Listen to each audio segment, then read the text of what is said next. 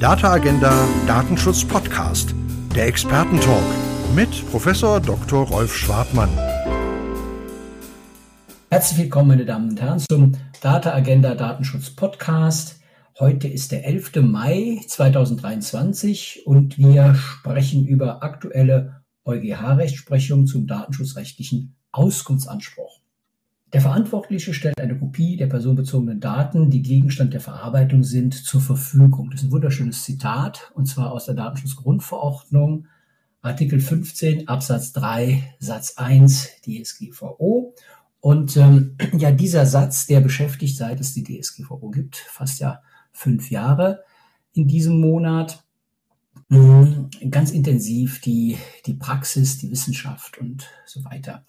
Und äh, es gibt mittlerweile, und deswegen sind wir heute hier zusammen, auch Rechtsprechung dazu. Ganz konkret zwei Entscheidungen des Europäischen Gerichtshofs. Eine aus dem Januar 2023 und eine ganz frisch von letzter Woche aus dem Mai 2023. Und dann gibt es auch noch einen Schlussantrag des Generalanwalts zum Auskunftsrecht aus dem April 2023. Also jede Menge aktueller Gesprächsstoff für die aktuelle Rechtsprechung zum datenschutzrechtlichen Auskunftsanspruch. Ja, und ich freue mich sehr darüber, heute zu reden mit zwei ausgewiesenen Spezialisten beziehungsweise einer Spezialistin und einem Spezialisten. Die Spezialistin ist Frau Yvette Reif. Sie ist stellvertretende Geschäftsführerin der Gesellschaft für Datenschutz und Datensicherheit äh, war schon häufiger in diesem Podcast und ähm, ja, befasst sich intensiv seit vielen Jahren mit dem Datenschutzrecht, ursprünglich mal so ein bisschen arbeitsrechtlich angetreten, aber das Datenschutzrecht, das ist ihr Kernmetier und ähm, ja, macht da Praxishilfen und wirklich ganz viel äh, andere sehr äh, hilfreiche Dinge in der äh, ja, GDD-Geschäftsführung. Hallo, Yvette Reif. Hallo und vielen Dank für die Einladung. Ja, freut mich sehr. Äh, wir sind aber noch mit Herrn Dr. Peisker heute auch hier zusammen. Herr Dr. Peisker, der ist wissenschaftlicher Mitarbeiter am Institut für Arbeitsrecht und äh, Recht der sozialen Sicherheit der Universität Bonn. Und zwar ist das ähm, das äh, Institut, das äh, Professor Gregor Thüsing leitet. Und ähm, ja, Herr Thüsing hat äh, Mitarbeiter, die sich intensiv mit datenschutzrechtlichen Themen befassen. Und das kann man bei Herrn Peisker sagen. Er hat sich äh, in seiner Promotion mit dem Auskunftsanspruch befasst und von da ist er natürlich ähm, ja, berufen, den Europäischen Gerichtshof mal kritisch unter die Lupe zu nehmen äh, in seinen Entscheidungen. Zumindest mal äh, kann er dazu was äh, ähm, Gehaltvolles beitragen, denn die Promotion ist gut und äh, ist schön, äh, dass Sie da sind, Herr Peiska. Hallo. Ja, auch von meiner Seite. Äh, ja, vielen Dank für die Einladung. Sehr gerne. Ja, ähm, steigen wir ein und ähm, versuchen so ein bisschen ähm, Sie, liebe Hörerinnen und Hörer, abzuholen, äh, bevor wir in die ähm, harten Entscheidungsarbeit äh, eintreten. Vielleicht einfach mal an ähm, die Reif die Frage, äh, zum Warmwerden. Woraus ergibt sich denn die besondere dogmatische, aber auch rechtspraktische Bedeutung des Auskunftsanspruchs? Also das Recht auf Auskunft hat ja verschiedene Teilaspekte. Welche sind das? Und äh, wenn wir die so ein bisschen rausgestellt haben, vielleicht nochmal die, die wesentlichen Streitfragen, die uns gerade beschäftigen, Yvette. Ja, vielen Dank. Ähm, ja, die besondere Bedeutung im Verhältnis ähm, zu anderen betroffenen Rechten ergibt sich daraus, dass das Recht auf Auskunft die Grundlage für die Ausübung von allen weiteren ist.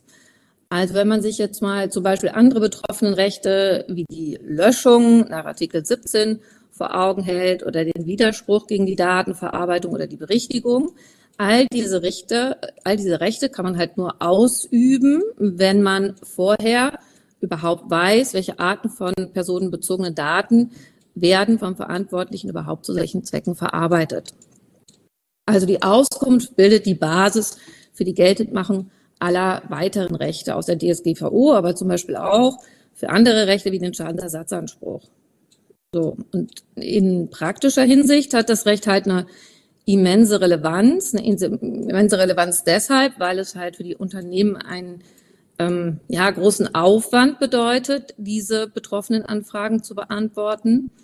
Ähm, das gilt insbesondere, wenn Anfragen von äh, Beschäftigten kommen. Vielleicht ganz kurz, das ist der praktische Unterschied. Naja, ähm, Daten von Kunden und Interessenten, die liegen typischerweise nur in einigen wenigen Systemen vor, während es beim Beschäftigten, gerade beim Beschäftigten, der vielleicht schon Jahrzehnte im Unternehmen tätig ist, es häufig so ist, dass diese personenbezogene Informationen in ganz verschiedenen Systemen enthalten sein können. Ne? Das heißt, es verursacht immensen Aufwand auf der Seite der Unternehmen, diese ähm, ja, Anträge zu bearbeiten und vor allem auch vollständig zu bearbeiten. Und das beschäftigt die Unternehmen sehr. Ja, genau. Und im Hinblick auf den Aufbau des Rechts, das Recht hat verschiedene Aspekte.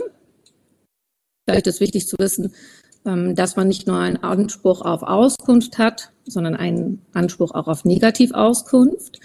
Das heißt, wenn der Verantwortliche keine personenbezogenen Informationen über den Betroffenen verarbeitet, dann darf er nicht etwa einfach schweigen auf diesen Antrag, sondern muss eben halt ähm, Negativauskunft geben. Und in dem Fall, wo er Daten verarbeitet, da ist es auch nicht ein einzelner Aspekt, der zu beauskunften ist, sondern ähm, es gibt insgesamt drei Dinge, die zu beauskunften sind. Und das eine ist, ähm, dass eben Auskunft über die konkret gespeicherten Informationen zu erteilen ist. Also Auskunft über diese Daten ähm, nennt das der Artikel 15. Das heißt genau das, was man eben über den Betroffenen selber hat. Dann hat man bestimmte Metainformationen über die Datenverarbeitung zur Verfügung zu stellen, also selbst wenn die nicht gespeichert sind, wie zum Beispiel die Verarbeitungszwecke, die Empfänger der Daten oder die Speicherdauer. Und dann an dritter Stelle hat man einen äh, ziemlich umstrittenen Anspruch auf Kopie der personenbezogenen Daten, ähm, der ja auch heute Gegenstand dieser Veranstaltung sein soll. Ja, was sind die wesentlichen Streitfragen? Ähm, die wesentlichen Streitfragen sind aus meiner Sicht vor allem mh, hm, drei. Nämlich erstens die Frage, was ist eigentlich eine Kopie im Sinne des Artikel 15 Absatz 3? Ist das vielleicht wie im allgemeinen Sprachgebrauch zu verstehen, im Sinne einer Fotokopie? Oder ist das ein eigener rechtlicher Begriff mit einer eigenen Bedeutung? dann stellt sich die Frage, in welchem Verhältnis steht dieser Kopieanspruch eigentlich zum allgemeinen Auskunftsanspruch? Also kriege ich als Betroffener die Kopie automatisch, wenn ich Auskunft begehre? Oder muss ich zum verantwortlichen Unternehmen sagen, hallo, liebes Unternehmen, ich möchte Auskunft nach Artikel 15 inklusive einer Kopie. Ob man das nochmal extra beantragen muss oder nicht, das spielt natürlich für die Unternehmen eine große Rolle. Denn gerne möchte man als Unternehmen natürlich am liebsten keine Kopie geben, weil das sehr viel Aufwand macht, wie man sich vorstellen kann. Ne? Und das ist eine zentrale Frage. Muss man das extra beantragen oder ist das Teil des Auskunftsanspruchs? Ja, und dann ähm, ein weiterer Letzter wichtiger Aspekt, die Frage der Rechtsmissbräuchlichkeit. Viele Stellen ärgern sich über die Auskunftsersuchen. Wir wollen zwar eigentlich grundsätzlich transparent natürlich die Daten verarbeiten, aber vielfach hat man das Gefühl, dass diese datenschutzrechtlichen Auskunftsansprüche eigentlich aus anderen Gründen geltend gemacht werden und dass es dem Betroffenen gar nicht um den Datenschutz geht, sondern zum Beispiel um seinen Abfindungsanspruch im arbeitsgerichtlichen Verfahren. Und da stellt sich halt die Frage, inwieweit können sich die Unternehmen ähm, auf den Einwand des Rechtsmissbrauchs berufen? Ja, das sind so ja. aus meiner Sicht die wesentlichen Fragen. Ja, spannend. Also ich habe ähm, in der jüngeren Vergangenheit, ist das der, der dritte Podcast, den ich mache, und alle drei haben mit Artikel 15 zu tun. Der eine mit äh, äh, Gregor Thüsing, da ging es um die Frage ähm, der, des Schufa-Score-Werts und äh, 22 DSGVO. Und das gab über den Auskunftsanspruch rein. Dann habe ich mit äh, Tim Bibitul und äh, Tobias Giacomo gesprochen über den Schadensersatz und das waren auch alles Auskunftsansprüche. Also völlig richtig, der Auskunftsanspruch ist, wenn man so will, ähm, der Hebel für vieles, was in der äh, DSGVO mit den betroffenen Rechten in Gang gebracht wird. Ähm, ob er missbraucht wird, darüber kann, muss man sich streiten. Das ist ja am Ende des Tages ein Betroffenenrecht und der wird ja gerade auskontrolliert. Aber ich glaube, äh, man hat deutlich gesehen an der Darstellung von dir gerade, Yvette, dass er halt irgendwie eine unglaubliche Relevanz hat und viele Facetten, ähm, über die man beim ersten Hinsehen gar nicht so nachdenkt. Aber wir sind nach fünf Jahren DSGVO natürlich schon äh, ein bisschen schlauer und wissen, äh, dass da wirklich Musik drin ist. Ähm, ja, dann lassen wir doch mal äh, in die Entscheidungen reingucken. Ich würde mich gerne Herrn Peisker zuwenden. Der EuGH hat ja in diesem Jahr zwei zentrale Entscheidungen zu Artikel 15 gefällt.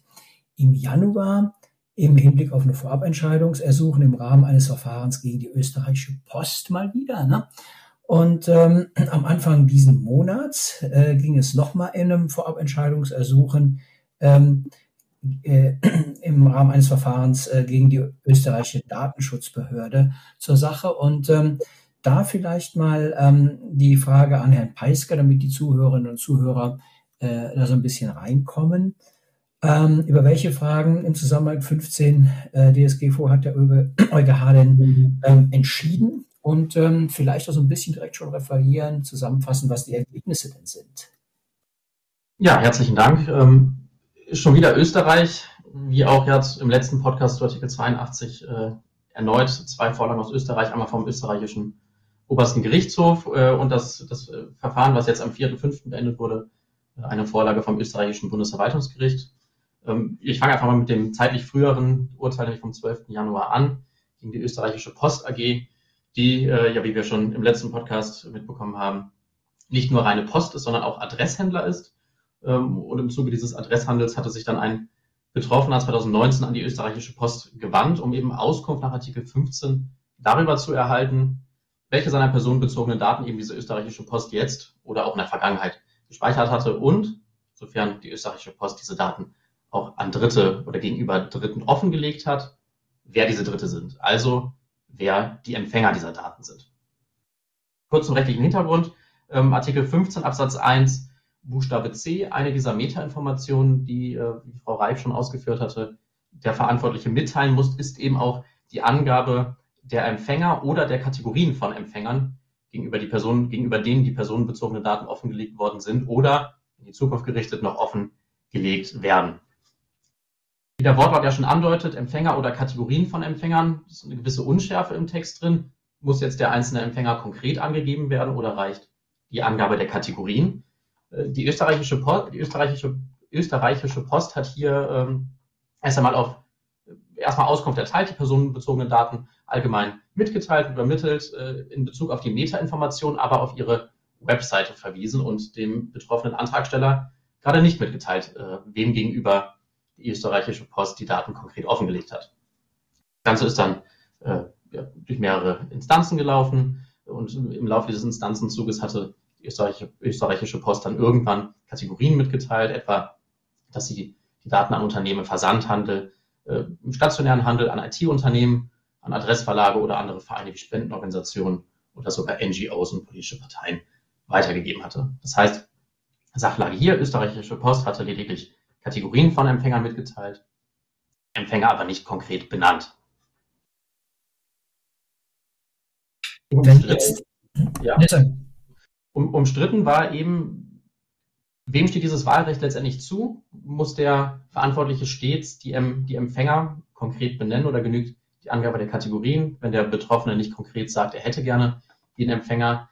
Der EuGH hat jetzt eben am 12.01. entschieden und im Grundsatz geurteilt, dass der Verantwortliche, wenn er diese Daten gegenüber anderen Empfängern offengelegt hat oder sie noch offenlegt, diese Norm ihn dazu verpflichtet, die betroff den betroffenen Personen die Identität der Empfänger selbst mitzuteilen. Das heißt im Grundsatz immer eine konkrete Angabe des konkreten Unternehmens. Das heißt, um auch die Zwecke der Auskunft zu erreichen, zumindest den Namen und eine ladungsfähige Anschrift, sodass der Betroffene auch seine weiteren betroffenen Rechte geltend machen kann.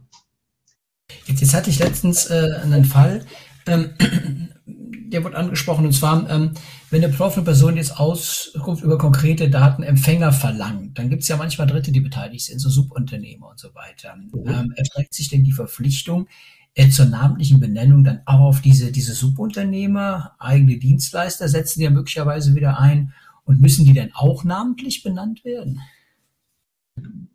Ja, da, da kommt, es, kommt es ganz drauf an. So eine typische Juristenantwort, äh, würde ich sagen, nämlich ist der, der erste Empfänger selbst verantwortlicher. Dann kann der Empfänger natürlich ebenfalls Gegner oder Adressat von Auskunftsansprüchen sein. Denn der Auskunftsanspruch nach Artikel 15 kann immer nur gegenüber einem Verantwortlichen geltend gemacht werden, nicht aber gegenüber einem Auftragsverarbeiter. Mhm. Also der Verantwortliche die Daten dann an einen Empfänger weiter und ist dieser selbst Verantwortlicher. Erste Position muss natürlich immer mitgeteilt werden, weil er der konkrete Empfänger ist.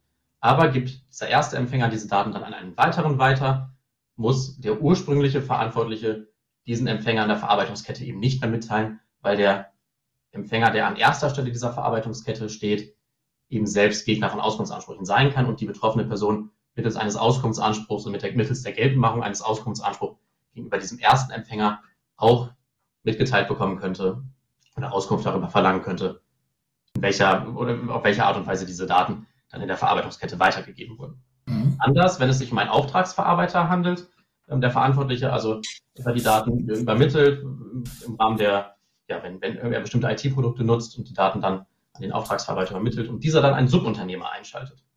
Der Subunternehmer wird regelmäßig ein Unterauftragsverarbeiter sein, sofern es sich nicht um einen Exzess handelt. Da aber der Auftragsverarbeiter gerade nicht selbst Adressat von Artikel 15 sein kann, weil er nicht selbst Verantwortlicher, sondern eben Auftragsverarbeiter ist, dann gebietet es der Zweck des Artikel 15, dass der Verantwortliche auch den Unterauftragsverarbeiter, also nicht nur den ersten Empfänger, sondern auch den zweiten Empfänger dieser Verarbeitungskette mitteilt. In andernfalls würde diese Verarbeitung durch Offenlegung nie zur Kenntnis des Betroffenen gelangen. Ja, ja, das ist ja äh, schön auf der Perlenkette jetzt äh, strukturiert. Äh, ich weiß nicht, mache ich es komplizierter, wenn ich nach einem gemeinsamen Verantwortlichen frage, ähm, wie es da aussieht? Gemeinsame Verantwortliche, grundsätzlich kann das Auskunftsersuchen gegenüber jedem gemeinsamen Verantwortlichen gestellt werden. Diese müssen dann intern, das steht in Artikel 26 Absatz 4 meine ich drin, müssen natürlich intern regeln, wer äh, mhm. der Verantwortung zuständig ist. Diese Vereinbarung gilt aber nicht im Außenverhältnis. Das heißt, für Betroffene ganz wichtig, haben wir eine gemeinsame Verantwortlichkeit, dann kann das Auskunftsersuchen gegenüber jedem gemeinsamen Verantwortlichen gestellt werden. Ja, wunderbar. Also danke für die Klarstellung. Dann hätten wir das auch rund mit dem gemeinsamen Verantwortlichen. Und ich würde mich dann äh, ja, mit einer weiteren Facette an ähm, Frau Reif nochmal wenden. Die EuGH-Entscheidung zu den Datenempfängern hat zu einer Verunsicherung äh, der GDD-Mitglieder geführt, auch im Hinblick auf andere Betroffenenrechte. Kann man ähm, das denn ähm, irgendwie übertragen auf andere Betroffenenrechte? Übertragbarkeit der EuGH-Entscheidung zu den Datenempfängern, ähm, vielleicht mit Blick auf Artikel 13 Absatz 1 Buchstabe E gegebenenfalls sind ja die Empfänger oder Kategorien von Empfängern von personenbezogenen Daten ähm, ja, in die Information aufzunehmen, muss etwa in der Datenschutzerklärung von der Website etwa äh, ein eingesetzter Hosting-Dienstleister dann namentlich benannt werden, mal ganz praktisch gefragt? Ja, vielen Dank äh, für die Frage. Das hat tatsächlich so ein bisschen für Aufruhr gesorgt, diese Entscheidung unter den Mitgliedern. Und zwar gar nicht unbedingt nur so sehr im Hinblick auf den Artikel 15, sondern auch im Hinblick auf den Artikel 13. Ja, warum ist das so? Ähm, ja, damit, dass man im Rahmen des Artikel 15 die Empfänger namentlich benennen kann. Damit kann man als Verantwortlicher vielleicht noch einigermaßen gut leben. Was man nicht so gerne machen möchte, ist ähm, ja proaktiv, vielleicht am besten noch auf der Webseite, namentlich die eigenen Dienstleister benennen, ähm, da das ja natürlich auch dem Geschäftsgeheimnis unterliegt. So, ne? das möchte man vielleicht nicht unbedingt für jedermann ersichtlich publizieren, mit wem er dort ähm, zusammenarbeitet. Aber genau die Frage stellt sich natürlich. Warum stellt die sich? Die stellt sich, weil Artikel 13 und Artikel 15 gewissermaßen wortgleich sind an der Stelle, an der es um die Empfänger geht.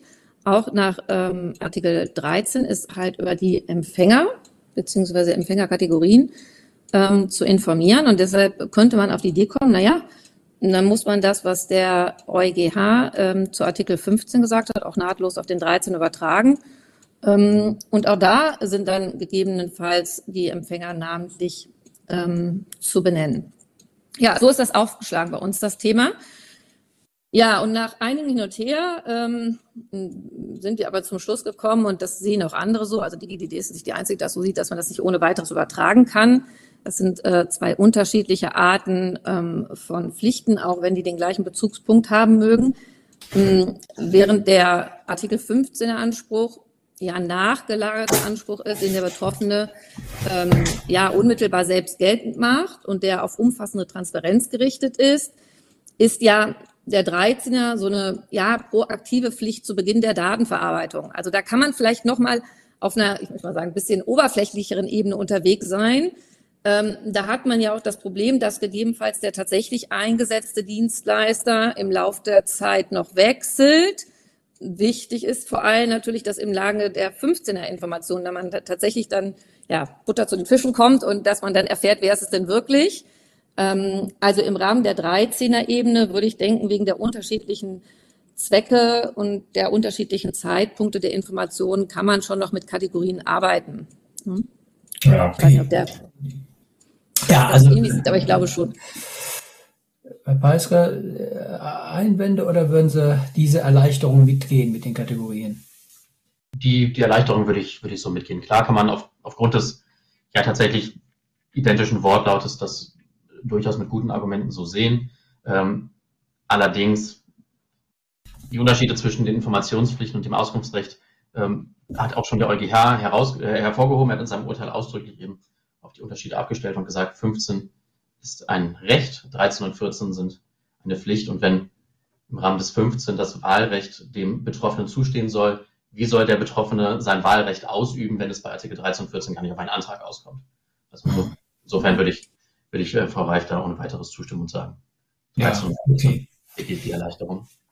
Ich würde bei Frau Reif gerne nochmal nachfassen. Wir haben ja eben darüber gesprochen schon, ähm, ob die eine Datenkopie automatisch ähm, äh, ähm, zur Verfügung zu stellen ist, wenn ausfungiert wird, oder ob es insofern eines eigenständigen Antrags bedarf. Das hat ja unglaubliche praktische Konsequenzen, ne?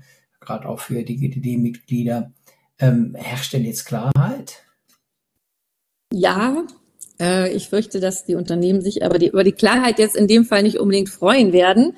Ähm, tatsächlich spricht oder sprach schon vorher einiges dafür, ähm, dass man die Datenkopie nicht ähm, explizit beantragen muss, sondern dass nur eine, ich sag mal, Modalität der Beantwortung ist. Und ähm, das hat der EuGH jetzt ähm, auch tatsächlich so entschieden. Das heißt, man muss eine Kopie im Sinne des Artikel 15 Absatz 3 als Teil des Auskunftsanspruchs auch zur Verfügung stellen, wenn ähm, der Betroffene das nicht explizit begehrt. Das ist einfach Teil des Anspruchs. Okay, dann noch ein weiterer Punkt vielleicht, und zwar ähm, auch mit Blick auf die, auf die Klarstellung. Ne? Ähm, inwiefern herrscht denn ähm, jetzt Klarheit hinsichtlich dessen, was überhaupt eine Kopie im Sinne der DSGV ist. Ne? Und vielleicht auch dann noch äh, auf die Frage kurz äh, schauend, unter welchen Voraussetzungen Betroffene vielleicht äh, einen Anspruch auf Kopien von, von Originaldokumenten hat. Also das ist ja auch ein äh, kleines, nickeliges Praxisproblem. Ähm, wer möchte da ähm, dazugreifen? Yvette, Yvette Reif oder Herr Peisker? Ja. Oder, ja. Ich starte vielleicht gerne mal, weil ich ja ganz viele offene Fragen an den Herrn Dr. Peisker hat, der noch viel tiefer drin ist, als ich es jemals sein werde in dem Thema. Ähm, ja, also ich glaube, ich habe ähm, manches verstanden, manches aber noch nicht richtig. Also ich verstehe den äh, EuGH so, und vielleicht kann der Dr. Peisker mich korrigieren, ähm, wenn das falsch ist, dass eine Kopie im Sinne des Artikel 15 halt nicht das gleiche ist wie eine Fotokopie. So, der gemeine Laie, der das hört, vielleicht auch der Nicht-Jurist, denkt sich, ja, Kopie, hört sich an wie Fotokopie. Ähm, das bedeutet im Grunde genommen Ablichtung des ähm, Originaldokuments. Und das sagt der EuGH halt relativ eindeutig äh, in seinen Leitsätzen, dass das eben nicht der Fall ist, also dass man grundsätzlich keinen Anspruch hat auf eine Ablichtung und dass die Kopie im Sinne der äh, DSGVO eben was anderes ist. Und zwar, was ist das? Im Grunde genommen bedeutet Kopiezugang. Das bedeutet, dass man den materiellen Gehalt ähm, der personenbezogenen Informationen dem Betroffenen zur Verfügung zu stellen hat, aber dass es eben nicht in Form des Originaldokumentes sein muss. Und dann sagt der EuGH in einem zweiten Schritt halt, ähm, grundsätzlich ist es keine Kopie, aber manchmal kann es dann doch erforderlich sein, eine echte Fotokopie zur Verfügung zu stellen, um die sinnvolle Wahrnehmung der Rechte zu ermöglichen. So, ähm, und so viel habe ich verstanden. Ähm, ja, ich bin mir aber immer noch nicht so ganz sicher, was das jetzt für die Praxis bedeutet ähm, und habe da tatsächlich auch ähm, ja selber Fragen an äh, den Herrn Dr. Peisker, ähm, nämlich ob er eine Vorstellung hat, weil man eigentlich diese Fälle im Sinne des zweiten Satzes hat, also dass man sagt, naja, eigentlich braucht man keine Fotokopie, aber in manchen Fällen eben doch. Ähm, ja, welche Fälle sollen das sein? Hat er mehr Vorstellungen dazu, als ich die habe? Ähm, so richtig schlau bin ich nicht draus geworden. Und eine weitere Frage, die ich, mich, die ich mir halt stelle, ist, naja, mh, aber das ist mir eine praktische Frage. Wenn es auch so sein mag, dass Kopie nicht Fotokopie bedeutet, ist es nicht doch so, dass man im Ergebnis im Regelfall über eine Fotokopie antworten wird? Denn es ist ja viel komplizierter und viel aufwendiger ähm, für die verantwortliche Stelle, ähm, den, den materiellen Inhalt der personenbezogenen Informationen aus den Dokumenten zu ziehen und zusammenzustellen für den Betroffenen, als einfach zu sagen, na ja, dann kopiere ich dir die Unterlagen. Also nehmen wir mal den Beisp das Beispiel der Personalakte. Wenn der Betroffene jetzt sagen würde, ich möchte Kopie meiner Personalakte haben nach Artikel 15, ähm, dann frage ich mich, kann es denn aus Sicht des Verantwortlichen überhaupt Sinn machen, jetzt alle personenbezogenen Informationen daraus zu ziehen und vielleicht in eine Excel-Tabelle zu packen? Äh, es wird doch dann im Zweifel, in, selbst in, in der Praxis darauf hinauslaufen, selbst wenn das rechtlich nicht so sein mag, dass man dann doch eben fotokopiert obwohl Kopie nicht Fotokopie bedeutet. Also das sind meine Fragen, äh, die ich so habe in dem Zusammenhang.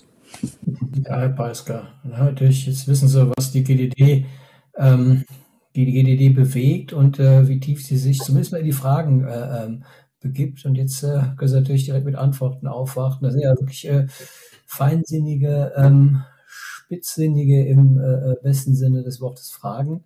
Ähm, ja, legen Sie los. Ja, ich ich versuche den Überblick zu behalten, gerade bei Artikel 15, da gibt es doch äh, unglaublich viel und äh, auch unglaublich viel, was der EuGH eben in seiner Entscheidung vom 4.5. diesen Jahres, also noch gar nicht so lange her, eben klargestellt hat. Also zum, einmal, äh, zum einen den Punkt, wie verhält sich Absatz 1 zu Absatz 3 überhaupt? Ähm, Kopie ist die Rechtsfolge der Auskunft. Ähm, ja, Kopie muss erteilt werden oder die kopiert werden müssen nicht einzelne Dokumente, sondern im Grundsatz nur die personenbezogenen Daten. Da fragen sich sicherlich, fragen sich sicherlich viele, läuft das in der Praxis, genau wie Sie gesagt haben, Frau Ebert, äh, Frau Reif, nicht auf, äh, auf, auf dasselbe hinaus? Ähm, Im Grund, da würde ich, um damit mal anzufangen, ja, das kann in der Praxis auf, äh, auf dasselbe Ergebnis hinauslaufen, denn personenbezogene Daten werden in Artikel 4 äh, Nummer 1 der DSGV definiert, sind alle Informationen, die sich auf eine identifizierbare natürliche Person beziehen. Das heißt, die Information muss eine er muss ein, letztendlich eine Aussage über diese Person treffen. Sie muss einen Inhalts-, einen Zweck oder ein Ergebniselement aufweisen.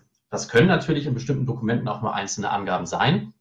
In anderen Dokumenten, etwa wie in der Personalakte, da wird im Regelfall die gesamte Personalakte, also jedes Dokument, jedes, jede, jedes Blatt Papier, was sich in der gesamten Akte befindet, wird den gesamten Inhalt nach diesem Personenbezug aufweisen. Das heißt hier Personalakte insgesamt eine Sammlung an personenbezogenen Daten und schon nach Absatz 1 Auskunft ist über personenbezogene Daten zu erteilen, müsste dann auch diese gesamte Personalakte kopiert werden. Es würde also hier darauf hinauslaufen, dass man faktisch jedes einzelne Dokument ablichtet.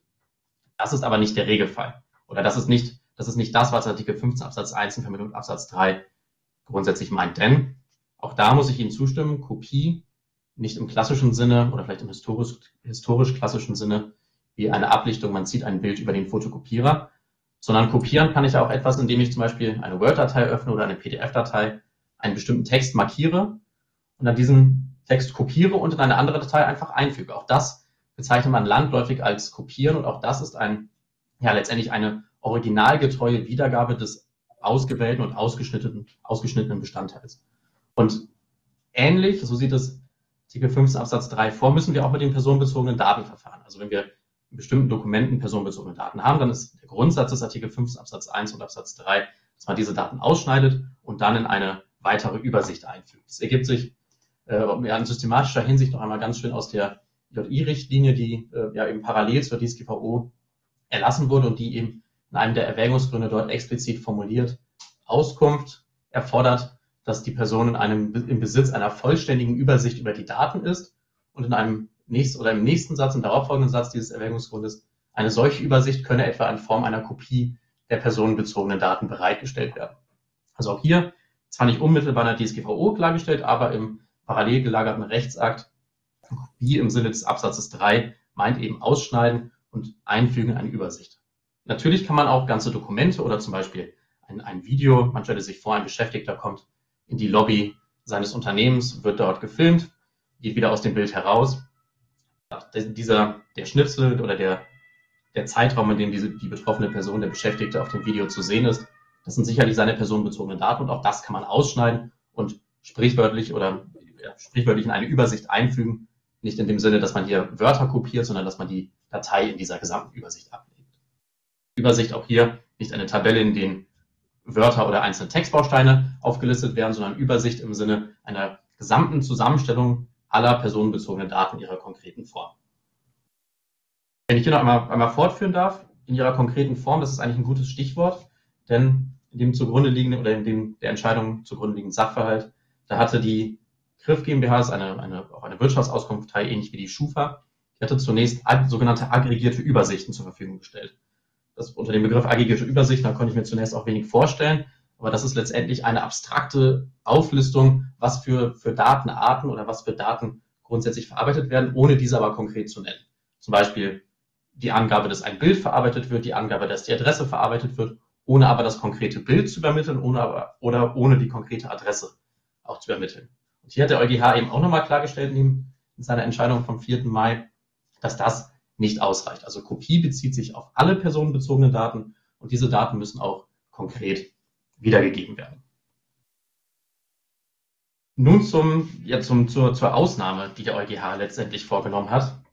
Der EuGH hat ja nur im Grundsatz gesagt, personenbezogene Daten müssen kopiert werden, aber eben diesen ja, besonders wichtigen Ausnahmesatz noch, noch stehen lassen, dass Auszüge aus Dokumenten oder sogar ganze Dokumente oder Auszüge aus Datenbanken ausnahmsweise zu reproduzieren sind vom Verantwortlichen, wenn diese Kontextualisierung, also der Kontext um das einzelne Datum herum, notwendig ist, um die Verständlichkeit der Daten zu gewährleisten. Das leitet er nicht unmittelbar aus Artikel 15 Absatz 3 oder Absatz 1 ab, sondern er greift hier auf Artikel 12 Absatz 1 zurück. Er nämlich verlangt, dass alle Mitteilungen hier nach Artikel 15 in leicht zugänglicher Form ja, vorgenommen werden muss. Also die Auskunft muss leicht zugänglich sein und die Daten daher auch leicht zugänglich und in bestimmten Fällen daher auch eine Kontextualisierung erforderlich. Da habe ich mir, ja, ich habe mich gefragt, was meint der EuGH damit letztlich? Wann bedarf es wirklich dieses Kontextes? Personalakte, klar, wenn der, wenn der, wenn der einzelne Name auf einem Blatt in der Personalakte steht, dann reicht es natürlich nicht, diesen Namen oder nur die Adresse zu kopieren, sondern es bedarf ja auch dieses, des Kontextes Personalakte oder des konkreten Blattes, auf dem sich der Name befindet, etwa, ähm, etwa, etwa auf einer Kündigung oder so, da können ja konkrete Angaben drauf sein. In dem Zusammenhang ist aber wichtig hervorzuheben, dass schon diese gesamte Personalakte ein personenbezogenes Datum ist und es insofern gar nicht auf diese Ausnahme ankommt. Das heißt, hier bereits dem Grundsatz nach eine Kopie der Personalakte und eine Kopie des Kontextes ist gar nicht notwendig, weil es hier auf diese Aus weil man hier auf diese Ausnahme nicht zurückgreifen muss. Das wird auch in vielen anderen Fällen meiner Meinung nach der Fall sein, zum Beispiel ähm, das bekannte Urteil des Bundesverwaltungsgerichts äh, aus dem, ähm, ich meine Anfang Dezember, ähm, wo das Bundesverwaltungsgericht zu Examensklausuren zu entscheiden hatte. Diese Entscheidung wird ebenso wie die Entscheidung der Vorinstanz oftmals dem sogenannten extensiven Spektrum zugeordnet, also eine Kopie, äh, also eine Entscheidung, die eine Kopie der gesamten Dokumente verlangt. Wenn man sich die Entscheidung mal genauer anguckt, äh, lässt das Bundesverwaltungsgericht eigentlich diesen, diesen Streitentscheid zwischen restriktiver und extensiver Auffassung dahinstehen. Denn auch das Bundesverwaltungsgericht erkennt, dass die Examensklausur äh, mit, mitsamt Korrekturanmerkungen, mitsamt allen Ausführungen, die der Examensprüfling gemacht hat, äh, ihren gesamten Inhalt nach ein personenbezogenes Datum darstellt.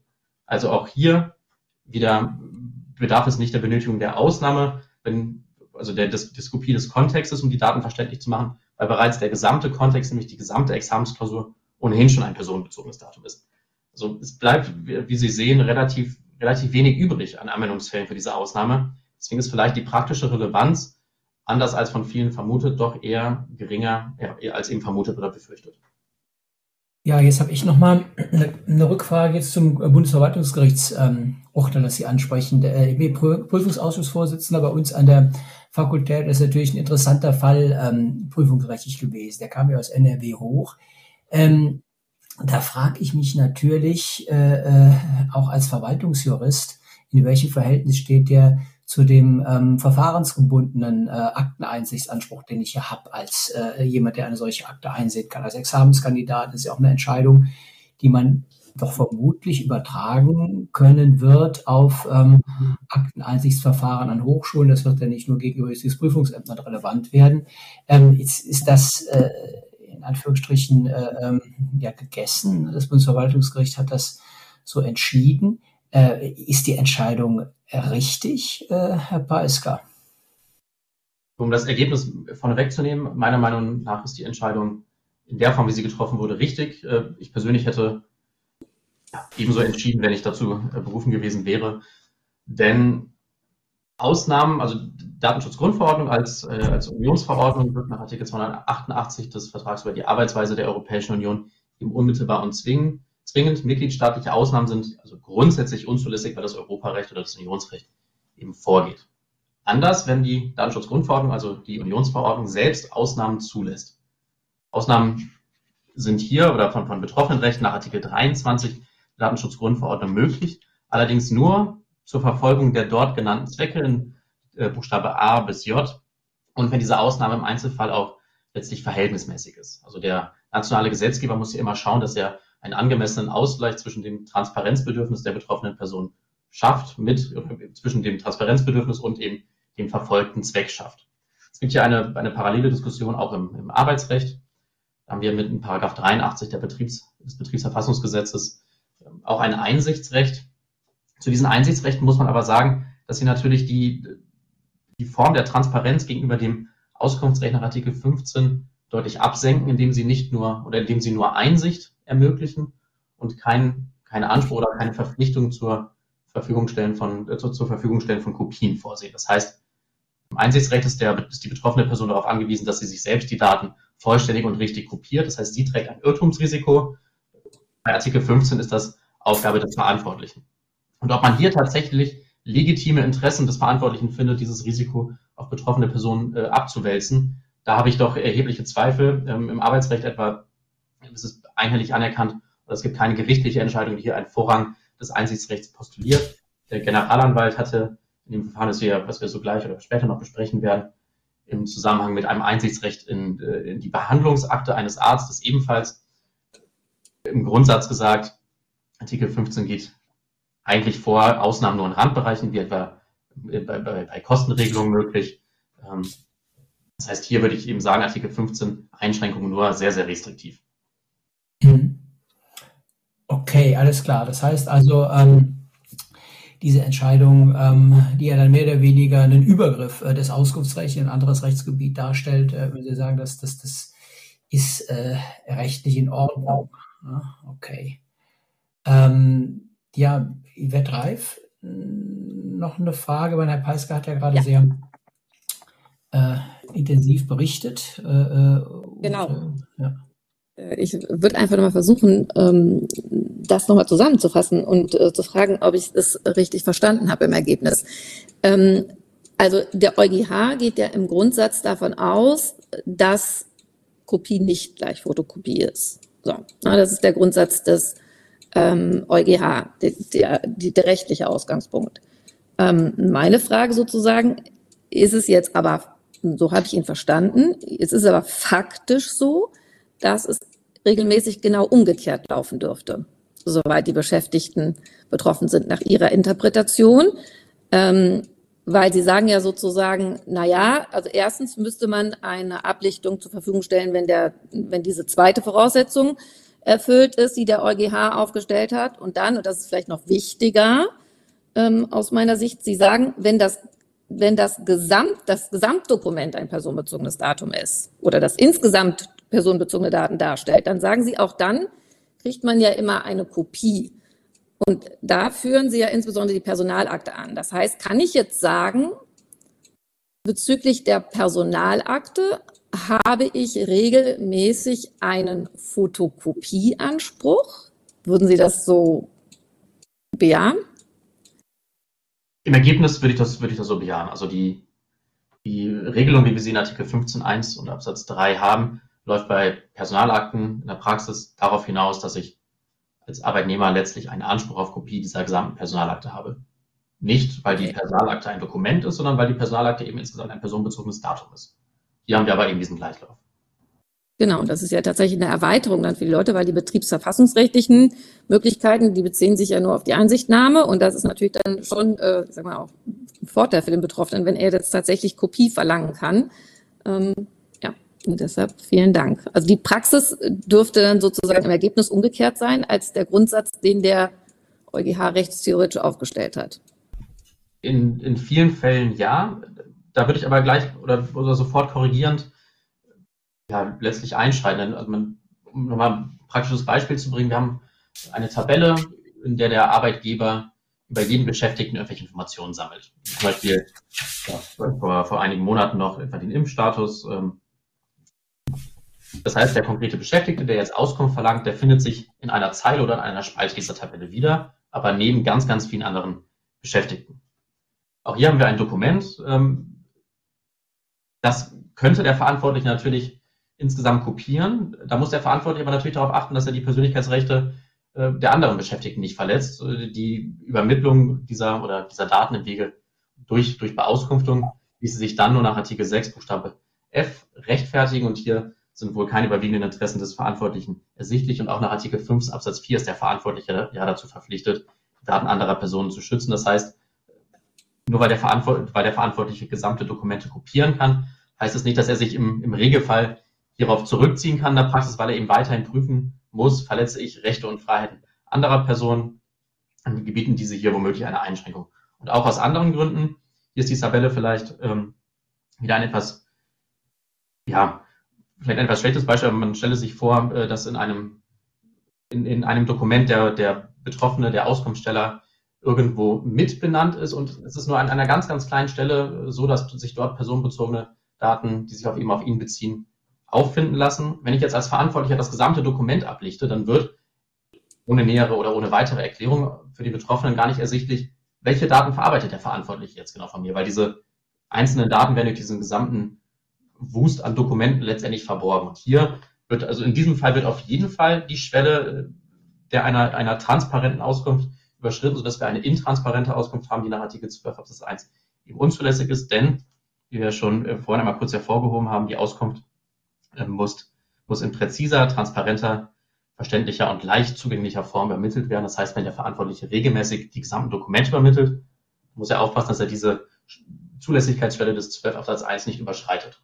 Also hier auch, ist wieder eine, eine graduelle Unterscheidung, welche Zusatzinformationen in Dokumenten sind noch unschädlich und welche Zusatzinformationen sind schon schädlich. Also hier in der Praxis geht es auch weiterhin genau hinzuschauen, womit überfrachte ich vielleicht den Betroffenen beschäftigen oder die allgemein den Betroffenen mit welchen Informationen noch nicht.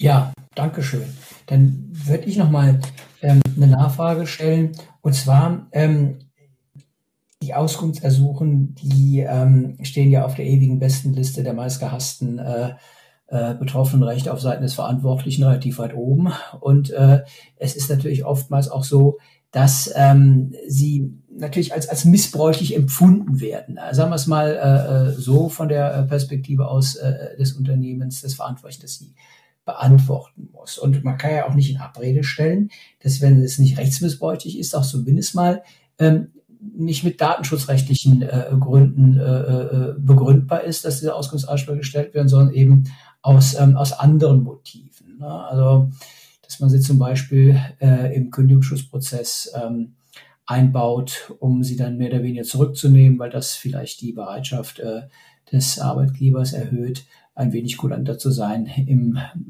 Zuge der Abwicklung des Arbeitsverhältnisses. Ähm, inwiefern ist Klärung durch den EuGH zu erwarten bezüglich dieser Frage? Also äh, kann man in so einer Situation, das ist vielleicht meine erste spannende Frage an Sie, Herr Preisler, Preiska, Entschuldigung, von äh, äh, überhaupt von ähm, Missbräuchlichkeit reden bei der Geltung machen eines betroffenen Rechts. Wir haben es ja äh, in vielen anderen Fällen auch. Ne? Äh, bei dem Schadensersatz und der Streit über die Erheblichkeitsschwelle, äh, gefühlte äh, Schäden, Klammer auf, Ärger als Schaden, Klammer zu, oder als ähm, Schadensersatz beanspruchendes oder auslösendes äh, Ereignis. Ähm, ja, ist da was zu erwarten vom EuGH? Und ähm, der Generalanwalt, ähm, dem folgt der EuGH ja nicht reflexartig, aber in 75 Prozent der Fälle ja, ja schon. Der hat ja viel, viel Macht, haben wir die Generalanwälte mit ihren äh, Argumenten. Ähm, hat er sich äh, geäußert, der Generalanwalt, und, und wenn, mit welchem Inhalt? Ja, also Sie, Sie sprechen hier vollkommen zu Recht das Verfahren C307 aus 22 an. Das ist äh, eine Vorlage, diesmal nicht aus Österreich, sondern sogar aus Deutschland vom äh, Bundesgerichtshof und zwar eben aus dem, aus dem Dunstkreis der Patientenbehandlung. Es ging nämlich hier eben äh, um, um das ja, um das Einsichtsrecht eines Patienten seine Personalakte, der nämlich eben nicht nur Einsicht haben wollte, sondern äh, weil er einen Behandlungsfehler vermutete, auch gleich die gesamte Patientenakte gegen oder eben gerade nicht gegen Entgelt, eigentlich unentgeltlich kopiert haben wollte. Ähm, Im Zuge dessen kam natürlich die Frage auf, ist, äh, ja, ist, ist der Einsatz des Artikel 15 DSGVO, um eben herauszufinden, ob tatsächlich ein Behandlungsfehler vorliegt, ist das überhaupt zulässig? Also hier Stichwort ist das vielleicht missbräuchlich. Ähm, BGH hatte letztendlich ähm, vorgelegt, ob Anspruch auf unentgeltliche Kopie besteht, wenn der Betroffene die Kopie nicht zur Verfolgung der Erwägungsgrund 63, das ist der zu Artikel 15 zugehörige Erwägungsgrund, also wenn der Betroffene eben nicht zu den dort genannten Zwecken die Auskunft einsicht, äh, ein, einsetzt, sondern womöglich zu anderen, aber grundsätzlich legitimen Zwecken, nämlich hier die Prüfung des Bestehens als haftungsrechtliche Ansprüche. Der Generalanwalt hatte ja, zu, diesem, äh, zu diesem Verfahren am 20.04. seine ja, Schlussanträge, die Schlussanträge wurden dort veröffentlicht. Äh, wie Sie schon gesagt haben, der EuGH folgt dem regelmäßig. Das heißt, wir können hier aus dem, was der Generalanwalt gesagt hat, schon vielleicht ein bisschen in die Zukunft blicken und, und vorausahnen, wie sich der EuGH positionieren wird. Inhaltlich hatte der Generalanwalt oder steht der Generalanwalt auf dem Standpunkt, dass allein das Verfolgen anderer Zwecke, die nicht unmittelbar in Erwägungsgrund 63 genannt sind, nicht ausreicht, dieses Auskunftsersuchen zurückzuweisen. Um einen Blick auf Erwägungsgrund 63. Dort steht drin, dass der Betroffene ein Auskunftsrecht haben soll, um sich der Verarbeitung bewusst zu sein und die Rechtmäßigkeit der Verarbeitung überprüfen zu können und natürlich im Zuge dessen auch weitere Betroffenenrechte geltend zu machen. Also allein die Tatsache, dass solche Zwecke nicht verfolgt werden, reiche nach Auffassung des Generalanwalts nicht aus, um Auskunft zu verweigern. Was ein bisschen was mir so persönlich ein bisschen aufstößt, ist, dass der Generalanwalt den Begriff des Rechtsmissbrauchs an keiner Stelle seiner Anträge so richtig in den Mund nimmt. Denn Rechtsmissbrauch, also der, das Verbot des Rechtsmissbrauchs, ist ein ungeschriebener Grundsatz des europäischen Primärrechts, dessen Voraussetzungen ja seit, seit langen Jahren, seit in ständiger Rechtsprechung anerkannt sind und insofern auch im Rahmen des Datenschutzrechts gelten, weil sie eben als Primärrecht die DSGVO als Sekundärrecht überlagern und die DSGVO dem nicht zuwiderlaufen darf. Voraussetzungen des Verbots missbräuchlichen Verhandelns sind zum einen äh, objektiv, dass das Ziel der jeweiligen unionsrechtlichen Regelung nicht erreicht wird und subjektiv, dass die betroffenen Personen einen ungerechtfertigten Vorteil erstreben. Weil der Generalanwalt genau dieses Institut gerade nicht in den Mund nimmt, ist nach meiner oder meiner Ansicht nach die Schlussfolgerung des Urteils eher oder des, der, der Schlussanträge, noch nicht des Urteils, der Schlussanträge eben eher daran zu sehen, dass Erwägungsgrund 63 keine tatbestandliche Voraussetzung des Auskunftsrechts ist. Das heißt, es ist keine tatbestandliche Voraussetzung, dass ich das Auskunftsrecht zu den dort genannten Zwecken geltend mache. Dies ergibt sich ohnehin schon nicht aus dem Wortlaut, das der Generalanwalt auch an anderer Stelle seiner Schlussanträge hervorgehoben. Artikel, weder Artikel 15 noch Artikel 12 zwingen den Betroffenen die Datenauskunft zu den Erwägungsgrund 63 genannten Zwecken einzusetzen.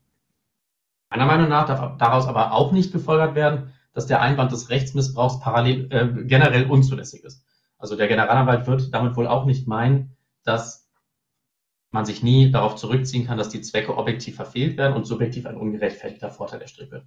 Denn genau diese Position wäre meiner Ansicht nach primärrechtswidrig und hier sollte auch der EuGH aufpassen, dass er in, seinen, in, in seinem Urteil da noch so offen formuliert, dass, dass äh, dieser primärrechtliche Einwand da weiterhin zugelassen wird. Es wäre für die Praxis meiner Ansicht nach auch wichtig, dass dieser Einwand nicht aus praktischer Sicht vollkommen verloren geht.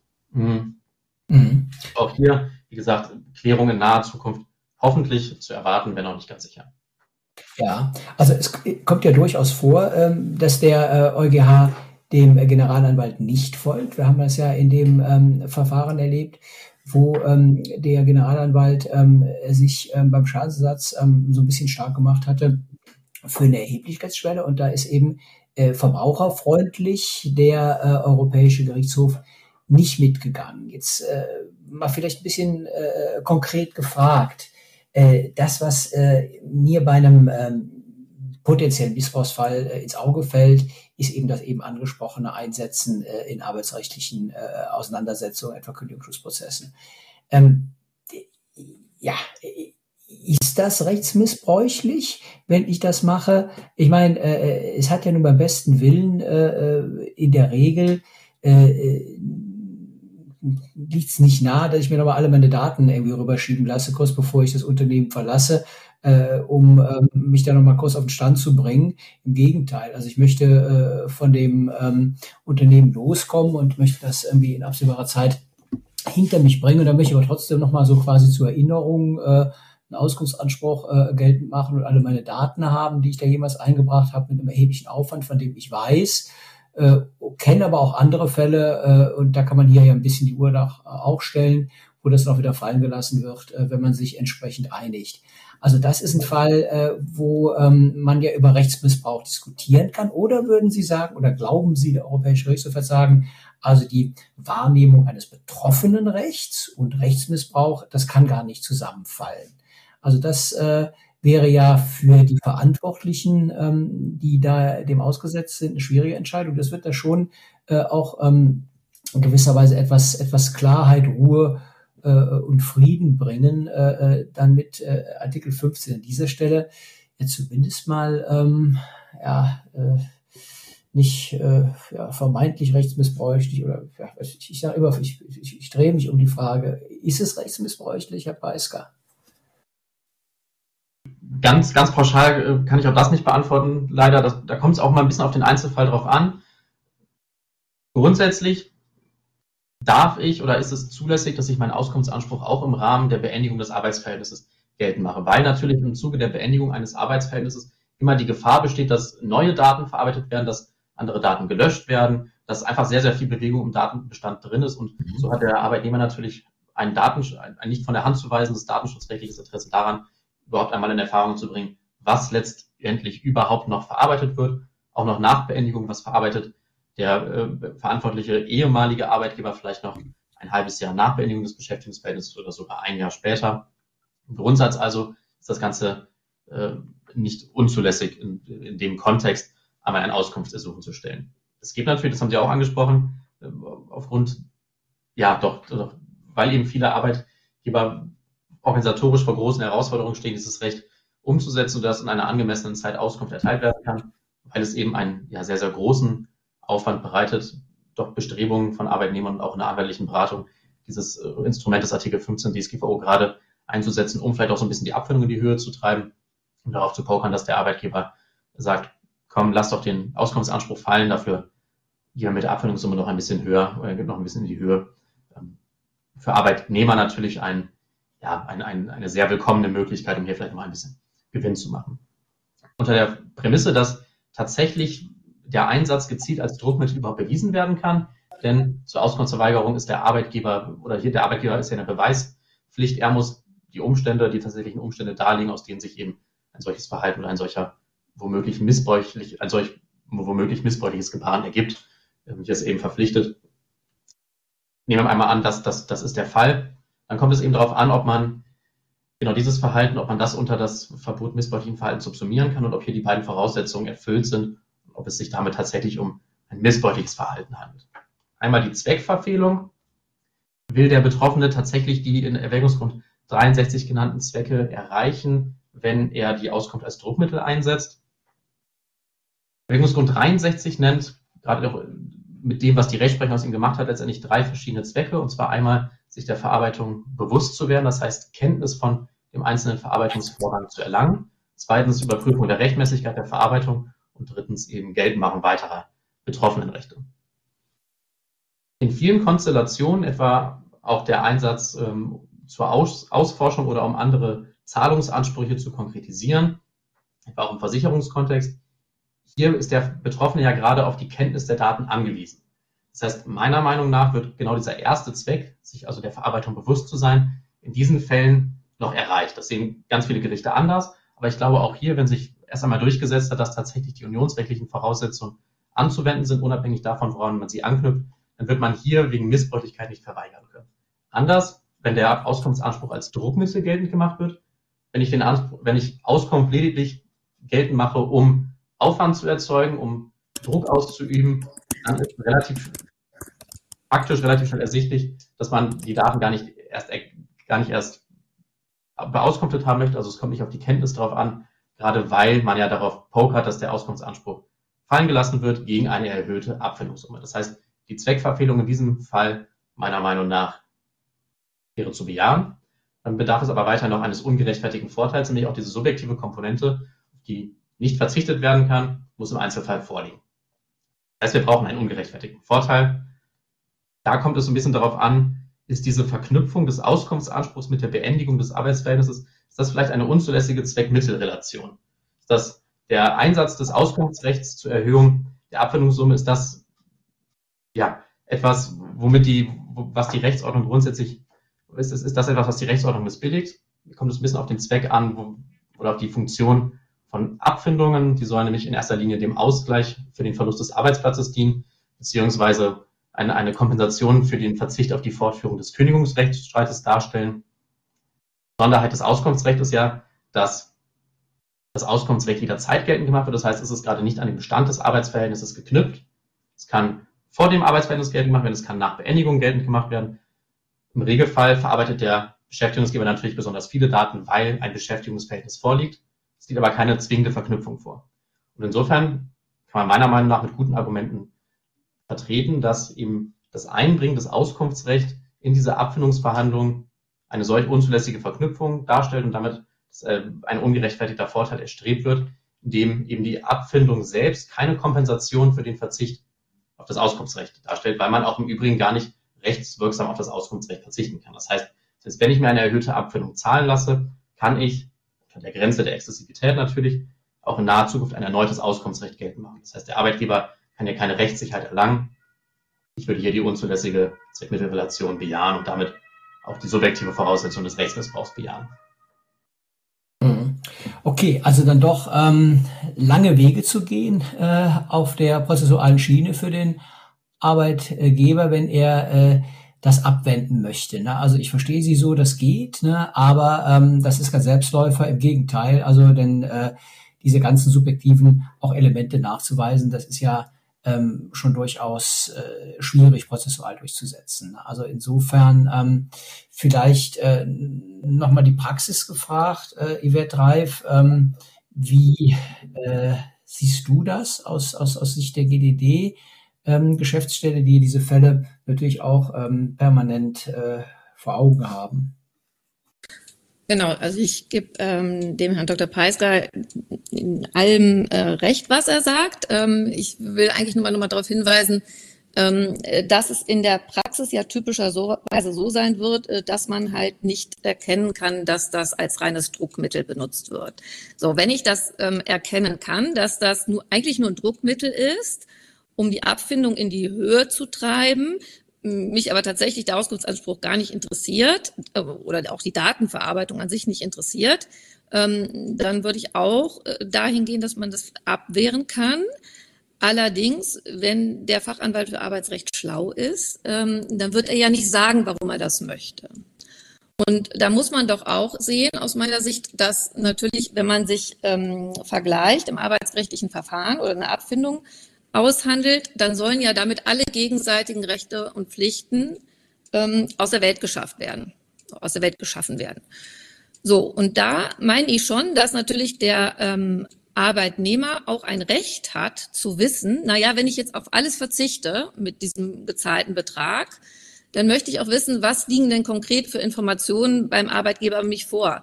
Ähm, was hat der konkret über mich gespeichert? Was ist wirklich der Hintergrund für meine Kündigung? Was hat er für Informationen, die mir noch nicht vorliegen, wenn ich jetzt hier mit über diese Abfindungssumme ähm, entscheide? Und ich glaube, da ist es schon aus Sicht des ja, Betroffenen auch sinnvoll, ähm, ja, diese Informationen über die Datenverarbeitung eben zu haben.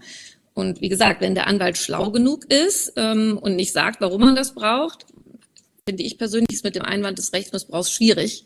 Ähm, da ist es ja im Grunde genommen genauso wie im Bereich der Versicherungswirtschaft, ähm, wo der Herr Dr. Peister ja tendenziell den Auskunftsanspruch ähm, bejaht hat. Ne? Also für mich hängt es von der Praxis ab und ich denke, wenn man einen schlauen Anwalt hat, wird es mit dem Einwand des Rechtsmissbrauchs schwierig.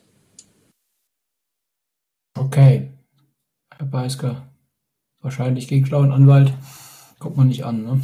Nein, gerade, gerade auch, weil Artikel 15 eben kein, kein Begründungserfordernis vorsieht. Also ich kann mhm. Auskunft ganz pauschal verlangen. Ich muss noch nicht mal zwingend formulieren, dass ich, oder ich muss noch nicht mal den Bezug zu Artikel 15 herstellen, sondern es reicht, auch wenn man sich mal äh, die, die Papiere des Europäischen Datenschutzausschusses anschaut, ganz allgemein etwa Informationen über die personenbezogenen Daten zu verlangen oder auch allgemein Auskunft, Zugang zu personenbezogenen Daten. Ähm, mehr muss der Betroffene hier gar nicht mitteilen. Wenn man so schlaue Betroffene und insbesondere solche, die rechtlichen Beistand haben, da wird es sehr, sehr schwierig für den Verantwortlichen, äh, für den Verantwortlichen, hier die Auskunft wegen Rechtsmissbrauchs zu verweigern, eben weil wir keine Gründe mitteilen müssen. Also ich denke auch, so der ganze Sound ähm, der EuGH Rechtsprechung ähm, Richtung Betroffenenrechte ähm, deutet auch nicht darauf hin, dass man an der Stelle ähm, ähm, den Betroffenen das Leben schwerer macht. Ne? Also insofern ähm, denke ich auch, das ist für äh, die betroffenen äh, Personen eher eine gute Nachricht ne? und äh, ist halt schwer auf Seiten des Verantwortlichen da was gegenzuhalten. Ne? In der im Licht der Rechtsprechung des Europäischen Gerichtshofs, wie ich die grobe Linie jetzt mal zusammenfasse. Ne? Ja, ähm, mit meinen Fragen wäre ich durch. Ähm, haben wir Fragen untereinander? Äh, Frau Reif an Herrn Peisker, Herrn Peisker, äh, äh ja. Herr Peisker an Frau Reif. Frau Reif hat Fragen, immer hoffe, Fragen. Das wäre ja gemeint, wenn jemand, der 600 Seiten darüber promoviert hat, aber das Thema mich jetzt befragen dürfte. Aber ich äh, kann dazu nur sagen, ich äh, könnte dem äh, Herrn Dr. Peisker sicherlich noch ganz, ganz viele Fragen stellen, ähm, äh, weil das einfach so spannend ist, äh, dass jemand in dem Thema dogmatisch so tief drin ist. Ähm, ja, Genau, aber das würde wahrscheinlich den Rahmen, wenn ich alles fragen würde, was mich interessiert. Du könntest, aber du machst es nicht. Okay, alles klar. genau, ich könnte, aber ich glaube, das äh, machen wir dann in einem Folgepodcast äh, zur Rechtsmissbräuchlichkeit, wenn ähm, die EuGH-Entscheidung tatsächlich vorliegt. Ähm, ja, das wird auch mal ganz spannend. Das sollte ja mehr eine Andeutung in die Zukunft sein, was wir noch zu erwarten haben, wenn wir wissen natürlich, wie du zu Recht sagst, ja nicht, ob der EuGH tatsächlich, wie er es so oft tut, jetzt hier dem Generalanwalt folgt oder nicht. Auf jeden Fall äh, wird das dann auch eine spannende ähm, Entscheidung sein, ja. Ja, ja, Herr Peisker, hat Spaß gemacht, äh, mit jemand äh, so kundigem äh, äh, sich, die, äh, sich zu unterhalten. Und Frau Reif ist so ein bisschen, ich weiß nicht, ob Sie, Sie Columbo kennen, das ist so ein, äh, so ein Detektiv, der hat immer noch eine Frage am Ende. Und die dreht dann immer so den ganzen Fall nochmal um. Ne? Ich hätte gedacht, Frau, Frau Reif kommt jetzt mit so einer Frage. Äh, aber ähm, nee, also alles, alles gut beantwortet. Äh, die Fragen sind ähm, sind, sind durch. Ja, von Ihnen noch ein. Ja, also, was bleibt, ist sicherlich die Entscheidung des EuGH. Das wird nicht, nicht die letzte für Artikel 15 sein. Das wird nicht das letzte Mal sein, dass man wahrscheinlich über Artikel 15 sprechen und diskutieren muss. Ich bin insbesondere gespannt, ja, was, was Rechtsprechung und Literatur aus dieser Ausnahme machen, die der EuGH in Bezug auf die Kopie der Dokumente oder gesamte äh, Datenbankauszügen da ja letztendlich geschaffen hat. Um das vielleicht nochmal kurz für die Praxis zusammenzufassen, ist mir nochmal ein Anliegen. Ich glaube, der EuGH hat hier nochmal so ein bisschen einen Merkposten gesetzt, um zu sagen, oder um, um nochmal darauf hinzuweisen, auch für den Begriff des personenbezogenen Datums ist der Kontext wichtig. Immer schauen, dass man nicht nur den Namen, die Adresse und quasi letztendlich die Stammdaten kopiert, sondern immer auch schaut, was bedarf es an weiteren Informationen. Weil in diesen Fällen wird ganz häufig schon ein, ja, schon ein personenbezogenes Datum auch in Bezug auf diesen Kontext vorliegen. Und ich glaube, dass das nochmal für die Praxis eben ein Merkposten ist, um sich darauf zu fokussieren, was muss ich tatsächlich zu kopieren, was nicht, was braucht der Betroffene, um hier auch nochmal sehr betroffenenfreundlich zu sein. Denn wie schon Artikel 12 Absatz 1, äh, Absatz 2 Satz 1 sagt, der Verantwortliche muss der betroffenen Person die Ausübung ihrer Rechte erleichtern. Das heißt, an die Verantwortlichen nochmal gerichtet, die Aufforderung, ja, geht, ja, seid freundlich, geht, geht auf die Betroffenen zu, gibt im Zweifel mehr heraus, äh, als ihr glaubt zu müssen. Äh, und dann ist das, glaube ich, ein ganz guter Weg. Ja, vielen Dank für diesen ähm, abschließenden Hinweis und für diese ja sehr praxisnahen, dezidierten Ausführungen. Ähm, zu Artikel 15, ähm, ja klar, der äh, Vorhang äh, ist äh, sicherlich offen, aber ein kleines bisschen natürlich auch äh, schon so Sachen geklärt. Ne? Also und äh, was die Wissenschaft sagen wird, das interessiert mich natürlich auch, ne? Äh, denn wir sind an der an der dritten Auflage des Heidelberger Kommentars und da wird Artikel 15 natürlich jetzt auch ähm, noch an Gehalt und Kontur gewinnen. Ich kommentiere den ja und dann äh, kann ich ganz viel ähm, aus diesem Podcast ähm, ja, äh, mitnehmen an wichtigen Impulsen dafür und äh, natürlich die wunderbare Arbeit von Herrn Peisker, aber auch die nicht weniger ähm, wichtige Praxisarbeitshilfe der GDD zum Auskunftsrecht, die von Frau Reif erstellt wird, natürlich auch äh, zur Hilfe nehmen. Und äh, vor dem Hintergrund ähm, vielen Dank für dieses, äh, für dieses Gespräch, für diesen wirklich sehr, sehr praxisnahen Podcast mit zwei wirklich kundigen Gästen. Und ähm, ja, vielen Dank, äh, Yvette Reif und Janik Preisker, äh, für das Gespräch. Und ähm, ich sage vielen Dank fürs Zuhören beim Data Agenda Datenschutz Podcast, aktuelle EuGH-Rechtsprechung zum datenschutzrechtlichen Auskunftsanspruch. Ich ähm, ja, sag Tschüss, alles Gute, bis zum nächsten Data Agenda Datenschutz Podcast. Das war der Data Agenda Datenschutz Podcast, der Expertentalk mit Professor Dr. Rolf Schwartmann.